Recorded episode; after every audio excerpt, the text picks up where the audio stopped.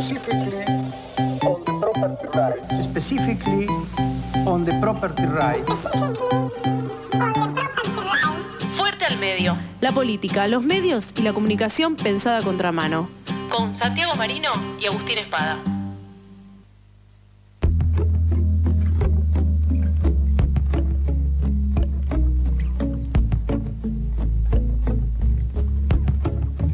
Seis minutos pasan de las 2 de la tarde, seguimos en vivo en eso que falta y nos adentramos. Primero en saludar a Santi Marino que está del otro lado de esta eh, especie de virtualidad que tenemos. Eh, hola Santi, ¿cómo estás? Hola, ¿cómo andan? Bien, ¿y vos? Bien, acá estamos. Muchas cosas para comentar en la previa. Sí. Pero no deja de, de alucinarme esta idea de la virtualidad a ciegas o, o como en un eh, en una lógica de broadcasting, Sí. que es la información viaja en un solo sentido, pero es que yo veo un par de redondeles, Sí. el, el- el avatar más bonito del mundo, que es el de la mochi de la tribu con el pañuelo verde, Sí. y eh, una especie de homenaje a la nueva camiseta de la selección argentina, que Sí. es Latas la Tribu, ¿no? Que está en violeta. Sí. Qué fea, ¿no? Sí, ¿es, es en honor a Tini? No se No mira. ahí, mira, mira, mira. Ay, Ay. y se lió. Eh, ahí estás, ahí, te estoy, veo. Ahí estoy. Eh, Desmen- desmentís- me desmentís el broadcasting de que no Para que no te sientas Bastante mal. fea la camiseta de la selección. A mí que me decirlo. gusta, me ¿Violeta? parece bonita, me encanta, sí. Si, si tuviera una razón política la bancaría, el violeta es de algún de algún proyecto político o algo así o no? No. Medio radicheta, ¿no es? Morado, violeta. Ah, no Ah, ahí me tocaste el, el corazón, el origen. Claro, el morado. A mi, a a mi papá le gusta esto. Ah, Claro, pero es violeta esto, no es Claro. morado. Bueno, pero el morado, violeta. No, el violeta eh, actualmente es mucho más vinculado con feminismo Claro. que con el radicalismo. Iba a decir, yo tengo alguna idea de que hay un vínculo entre el Sí. verde de la, del... El verde del pañuelo, el violeta es como sí, del feminismo en general, del Claro, el verde era de la campaña, ¿no? Sí, de la Sí, campaña. El verde de la campaña y el violeta de los feminismos, como decía. Ahí va, ahí va. bien. Bueno, pero no Porque la la- otra, Sí. no, la otra opción es como, como uno de los elementos necesarios hasta fin de año es que Rodrigo de Paul esté bien. Ah, sí. Porque si Rodrigo de Paul está bien, Messi está bien. Sí. Y así sucesivamente. Claro, y entonces que sea como, bueno, un homenaje a la infancia de su novia. Puede ser. Puede ser. Violeta. Puede ser. Ah, porque ella era violeta, tenés Claro. razón. Eh. Ah. Bueno, la- estas marcas piensan en todo ya. Viste que Eh. aparte tienen abajo como si se estuviera prendiendo fuego, hay como unas llamitas abajo. Eso, fuerte, ¿no? Está bien ahí, juguetearon con el diseño. Sí, sí, sí. Bueno, pero no. Eh, Sí. ¿Esto se supo hoy porque Adidas lanzó todo lo suyo o porque todos tuvieron que presentarlos del Mundial? Creo que se presentaron bastante cosas. Argentina presentó eh, la camiseta esta suplente y una campera reversible ¿Qué? eh, que es para ir a La- la la- de, sí. Es todo, bueno, es todo muy Breche ahora, ¿viste? Como ¿quién es la estrella de la Breche? eh, Tini. Tini. Vos estás eh, construyendo una hipótesis que es que eh, el seleccionado argentino se viste eh, en función de eh, levantarle el ánimo a Rodrigo de Paul y eso, una teoría del derroche que funcionaría, inunda de alegría a todo el seleccionado argentino. Sí, totalmente. Ahora falta pegarle un llamadito al ñato que conduce el, el Paris Saint Germain y decirle a- al enano no, no se lo saca si- eh, faltando 5 1 a 1. Bien, Nada, me enteré, sí, salió con una cara de orto tremenda. Sí, no, no, no. Porque recordemos que si Tini está bien, De Paul está bien, si De Paul está bien, Leon- Leonel está bien. Primera conclusión que tenemos en el Fuerte al medio de hoy, la acaba de decir Santi Marino. No vamos a hablar eh, de Tini, ni de Messi, ni de, de Paul, tampoco de la camiseta de la selección argentina, sino de que la radio cumplió 102 años. Wow. Sí, es una, es una época de, mm, de mm, aniversarios. Agosto es un es una época porque efectivamente la radio cumplió 102 años. ¿Se acuerdan que cumplimos 100 en aislamiento? Sí, no? Total, sí. hicimos unas zarpadas piezas, fuerte al medio sí. la tribu, muy zarpadas bonitas. Sí, exacto. Y además no- nos pusimos ahí la 10, hicimos un ciclo de charlas. Sí, es cierto. Eh, porque bueno, eh, igual la, la radio que tuvo en el en el en el aislamiento un, un crecimiento interesante, un desplazamiento que, que analizamos, pero que fue central en términos de la compañía.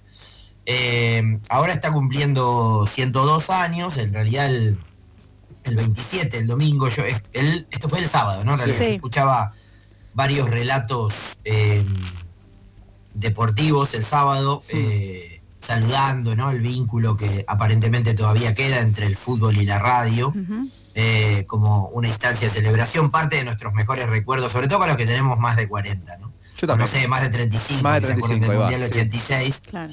claro, este, de, de esos, esos momentos históricos. Pero por ejemplo, hoy también es el cumpleaños de Netflix. este, Ay, acabo de ver el video que hicieron. Fuerte, ¿no? Terrible. Sí, sí, sí, sí. Igual es muy parecido a uno que hizo Spotify hace un par de años. ¿Cuánto que hacía como todo el 25 años. Netflix. Mentira. Sí, Ahí lo sí, sí, sí. Netflix cumple 25 años desde que fue una marca. Claro. Recordemos que era una especie de, de distribuidor de contenidos audiovisuales en físico, Claro, en cintas, DVD. que uno rentaba y te lo mandaban por correo. Ahora modificó el, el sector audiovisual. Pero mm, pensábamos, cuando conversábamos con, con Agus en torno a la, a la, consi- a la, a la consigna y a, y a qué laburar, o sea, cómo entrarle a, la- a, la- a este post-centenario de la, de la radio. Eh, hay una pregunta que yo le hago a Agustín y a las personas que trabajan los temas que Agus investiga en su, en su zona académica, digamos, ¿no? Eh, decimos así porque como no está, podemos decir, decir zona académica en la misma oración que Agustín. Eh, que, digamos, hace unos años hay una, un- una nueva forma de producir y o consumir contenidos eh, sonoros. Eh, y siempre eh, los debates en torno a esto eh, se, pla- se planteaban con una especie de pregunta disparadora que era si escuchar podcast era escuchar radio o si hacer podcast era hacer radio. Eh, esa pregunta, eh, tanto Agustín, que es un especialista en el tema, como muchos otros involucrados, se respondía así, pasemos a otro tema, digamos, ¿no? Este, va- vamos a lo profundo, y lo profundo sí tiene que ver con cuestiones para discutir hoy, como por ejemplo cómo se financia o cómo se busca contenido sonoro en Internet, si es que Internet ha modificado todo el, todo el proceso. Me parece que es un, es un buen lugar para entrarle a esta, a esta nueva visita por eh, eh, el medio que quizá más nos guste, que es la radio. Nuestra, nuestro colectivo es eh, lo que es en torno a una radio, ya no es solo eso, por supuesto, eh, pero es, es lo que es en torno a una radio. Lo primero que hubo ahí en algún departamento de la zona de Congreso este, era una radio.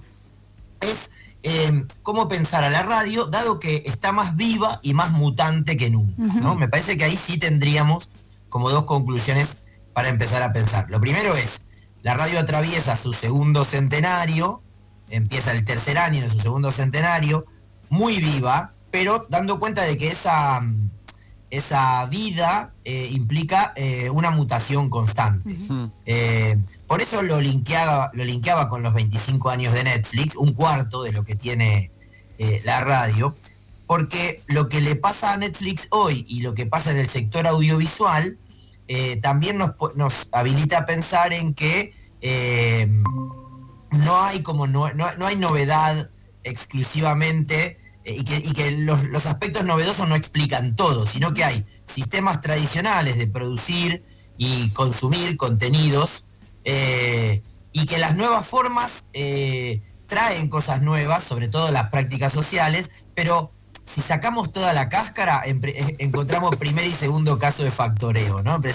Encontramos el factor común por grupos, que es a las personas les gusta comunicarse y la radio y la tele, o las, o las formas sonoras y las formas audiovisuales han sido vehículos históricos de socialización, y luego eso se combina con lo que la tecnología permite, y entonces los medios son lo que hacemos con ellos a partir de lo que la tecnología permite. Pero ya podemos salir de la trampa de preguntarnos si eh, hacer podcast o escuchar podcast es escuchar radio y pensar a ese medio como un espacio tan, tanto, tan vivo como mutante. Y me parece una buena entrada para, para dar cuenta de esta, de esta etapa en la que atraviesa el sistema radiofónico en el tercer año de su segundo bicentenario, de su segundo centenario, perdón. Me gusta porque empezaste a desarrollar esto y en el medio apareció Agus, como corresponde. Hola, Agus. ¿Vieron?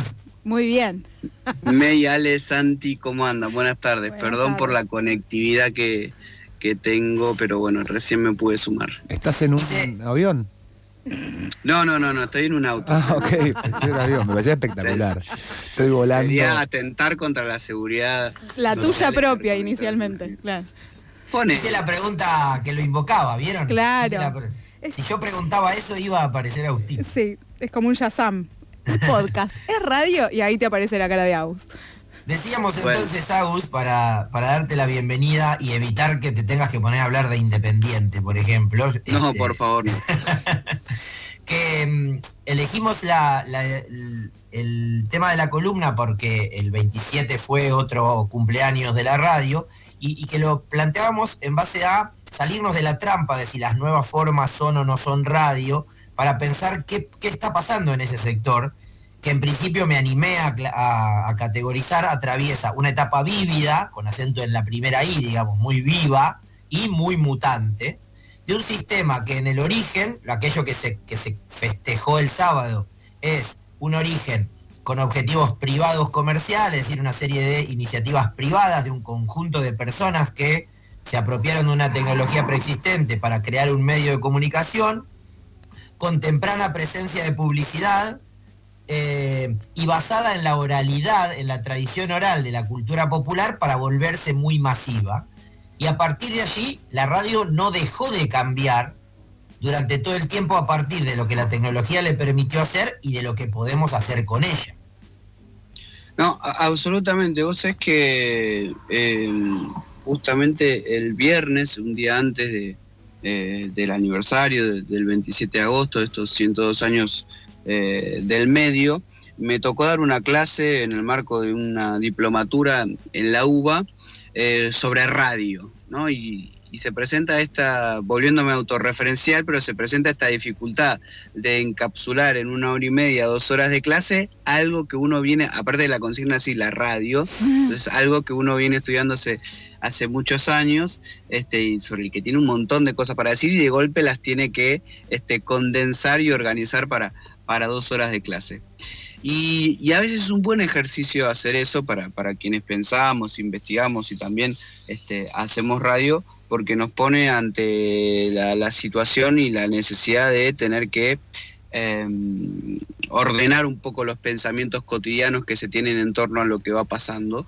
Y a partir de eso es que eh, se me ocurre que eh, a partir del centenario que, que agarró a la radio en el medio de la pandemia en todo el mundo, pero particularmente en Argentina, yo creo que la crisis que produjo la, pandemia para la radio, como para todos los medios de comunicación, pero particularmente para la radio, que es un medio que perdió mucha audiencia, perdió mucho encendido durante la pandemia, este, durante los fuertes procesos de aislamiento, básicamente porque se trastocaron y se modificaron todas nuestras rutinas. ¿sí? que es aquella práctica social a la que la radio va ligada, este, necesaria y cariñosamente también.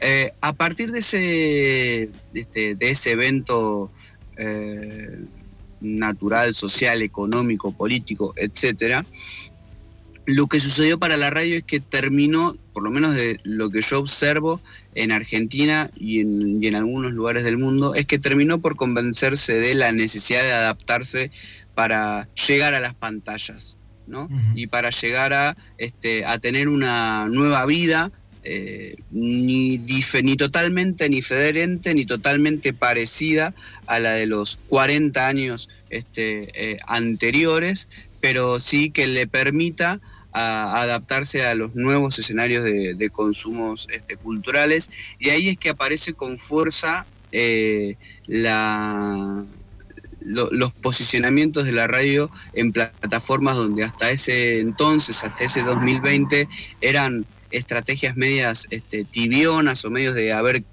a ver qué pasa, a ver qué podemos hacer acá. Y hoy me parece que la vida de la radio en YouTube, en Spotify, eh, en redes sociales está mucho más interesante, por decirlo de alguna manera, este, que, hace, que hace algunos años, que en la, que en la prepandemia. Y también me parece que eh, los que hacen radio han perdido eh, muchos eh, pruritos al momento de pensar su vida, su existencia en esas plataformas. Me parece que hemos dejado en los últimos años de discutir esto de si el podcast es radio o no es radio, Menos mal. si hacer podcast con imágenes es hacer radio o no es hacer radio. Y entonces encontramos que hacer radio puede significar muchas cosas este, y, y aún así no perder la especificidad de ser un medio que con un contenido esencialmente sonoro, pero no únicamente sonoro, este, comunica y acompaña principalmente la realización de, de otras actividades.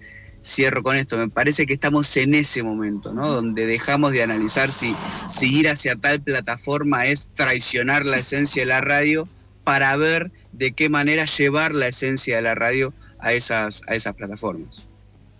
Ale decía menos mal, me parece, ahí cuando te escuchaba subrayando, porque yo planteaba que hace muchos años yo te venía haciendo esta pregunta a vos, ¿no? Y organizábamos mesa planteando esa, esa falsa dicotomía, ¿no? El podcast es radio y la respuesta era sí. Vamos, vamos a lo importante. La respuesta es sí. Em, y pensaba mientras te escuchaba en un complemento de, de, lo que habíamos planteado al principio, que hay una serie de elementos que hacían a la radio hasta antes de la pandemia, que siguen muy vigentes, la compañía y la cotidianeidad, y otros que se ponen en suspenso porque efectivamente las tecnologías permiten hacer otras cosas. Por ejemplo, la movilidad, que fue aquello que es central en la radio históricamente. Eh, vos te podías, fue uno de los, de los primeros productos culturales que te podías desplazar por la ciudad y consumirlos cuando aparece la radio portátil. Mm. Y estamos desde mi papá gritando los goles en la cancha del rival de Unión en Tres Lomas hasta eh, cualquiera de nosotros con auriculares en un colectivo. Eh, y eso es lo que se había puesto en suspenso en la pandemia y entonces hasta el horario del prime time se había cambiado porque el más escuchado de 6 a 9 estaban durmiendo. Ya nadie se levantaba tan temprano. Claro, las personas estaban durmiendo.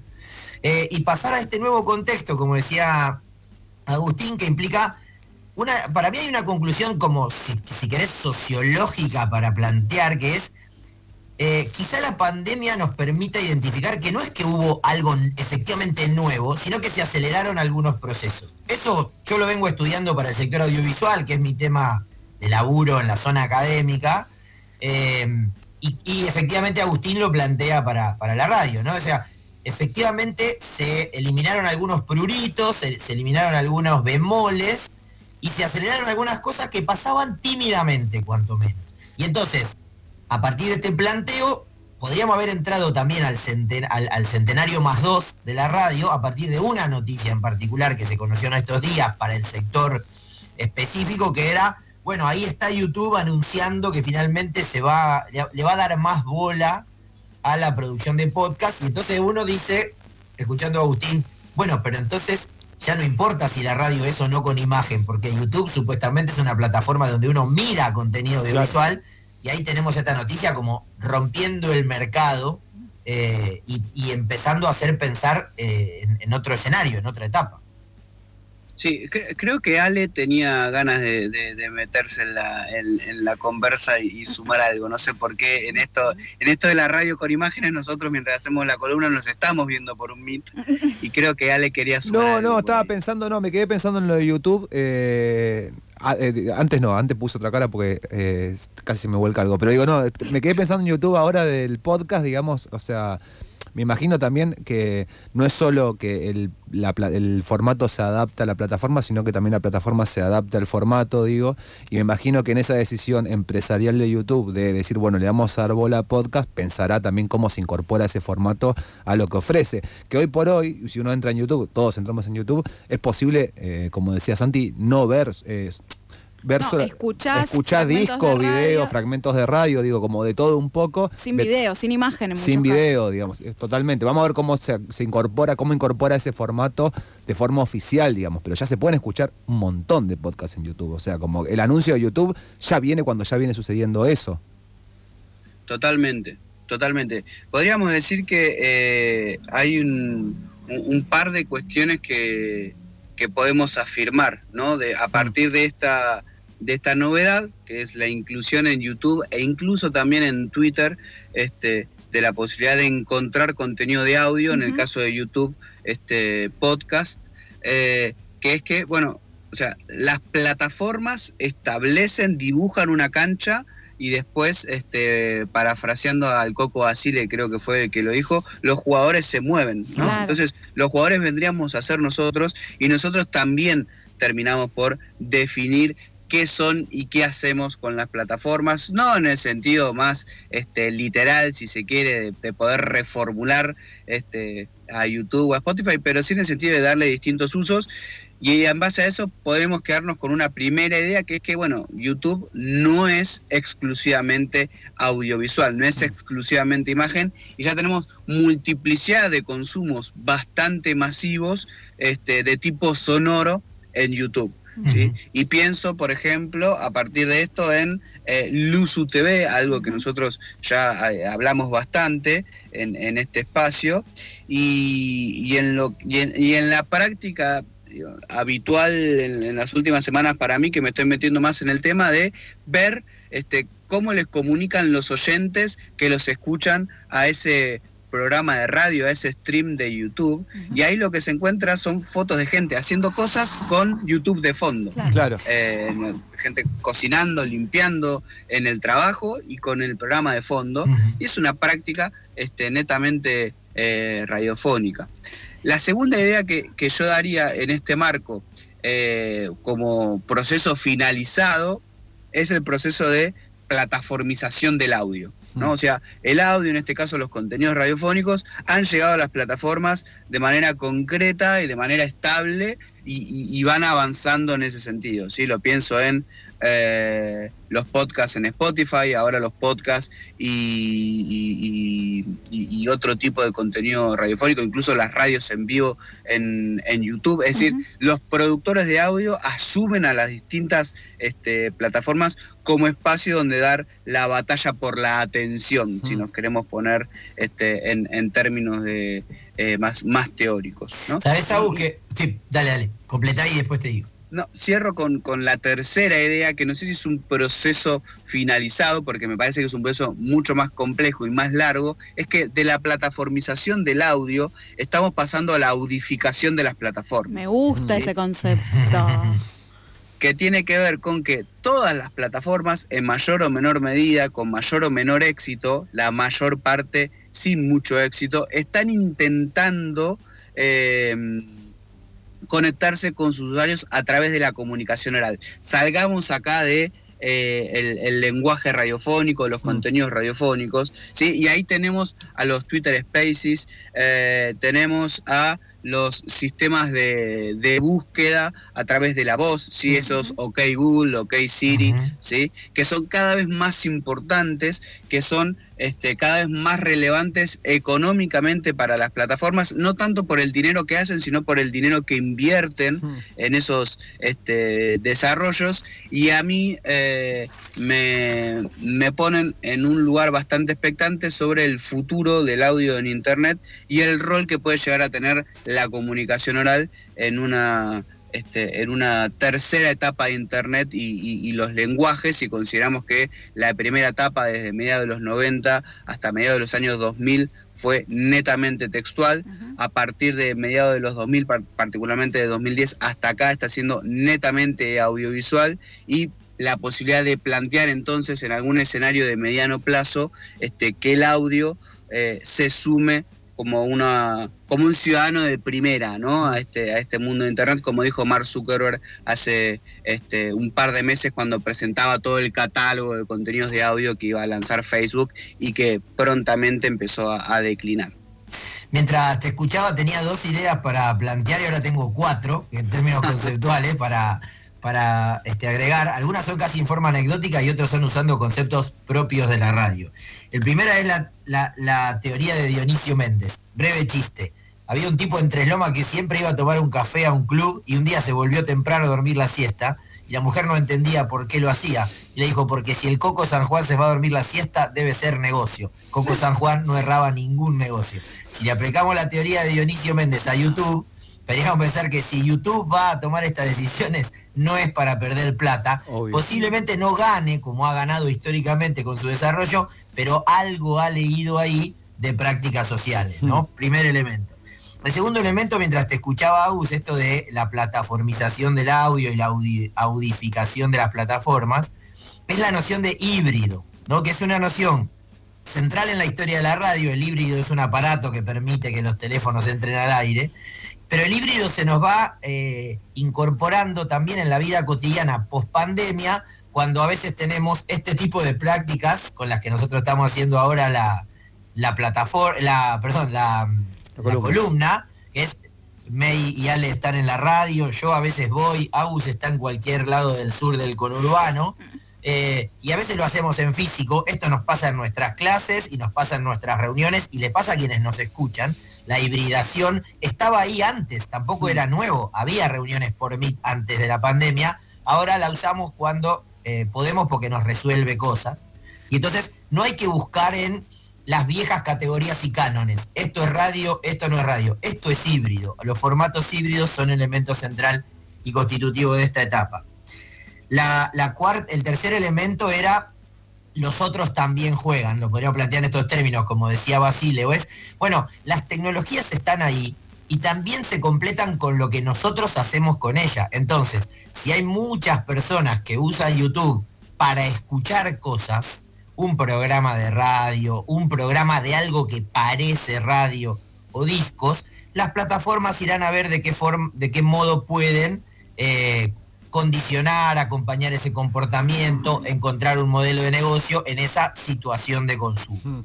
Y el cuarto elemento es que si esa, si esa etapa de lo oral como ciudadano de primera que planteaba Agus se completa y parece bastante posible por todas las ventajas que trae, ¿no? Primero porque todos la tenemos, o la mayoría de las personas las tenemos, porque es muy fácil entrar a una casa y decir, Siri, haceme tal cosa.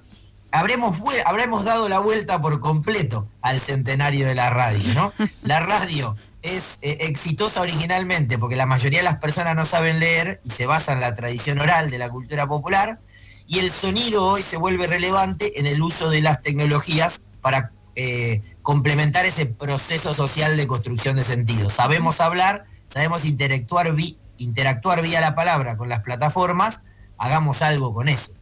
Me gusta la, la, capacidad que tienen rápidamente de armar listado de conclusiones. Los felicito. Gracias por esto porque cada uno de esos puntos nos abre, casi les diría, una nueva columna de Fuerte al Medio. Ah, está, estábamos bien con esto, con esta capacidad que nos habías elogiado de, este, de, armar conclusiones y ahora nos decís que podemos que, no paramos de abrir ventanas de, futuras ediciones de Fuerte al Medio. No, ¿eh? digo que tienen muy rápida capacidad de, ordenar eh, conceptos y el, listarlos. El otro día tiré un chiste en Twitter y el único que lo agarró fue Agustín. y no, que no, que no se va a ganar el premio porque los tiene a mano a los que están del espacio. Son muchos años trabajando juntos. Puede ser, puede, ser, puede, ser. Eso es cierto, eso es cierto. Yo no tengo nada que ver en estas ventanas que se abrieron hoy en Fuerte al Medio. No, por no fui yo, eh, voy a ponerme una remera. Pero bueno, quedan ahí cosas para seguir charlando, eh, no solamente cuando la radio cumple años, sino eh, todas las semanas acá con Agustín Espada y Santi Marino. Agus, Santi, le mandamos un fuerte abrazo. Santi, entramos en zona de de definiciones prontamente. Empezamos eh, este pacto que tenemos sagrado. Este, mirarán Agus, eh, y May desde afuera.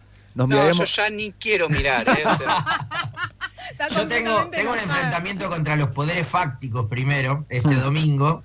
Y después voy a empezar a pensar en Boca. Bien, espectacular. Eh, vamos hagan nomás, hagan nomás ustedes. Vaya, no queremos saber. Vaya nomás.